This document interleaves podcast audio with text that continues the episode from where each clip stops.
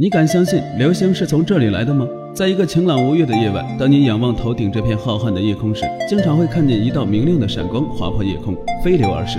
它给寂寞的星空带来了一丝生气，这就是流星现象。什么是流星呢？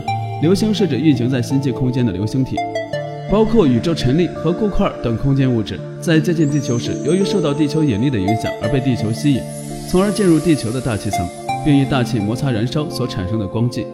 流星体原来是围绕太阳运动的，在经过地球附近时，受到地球引力的作用，改变轨道，从而进入了地球的大气圈。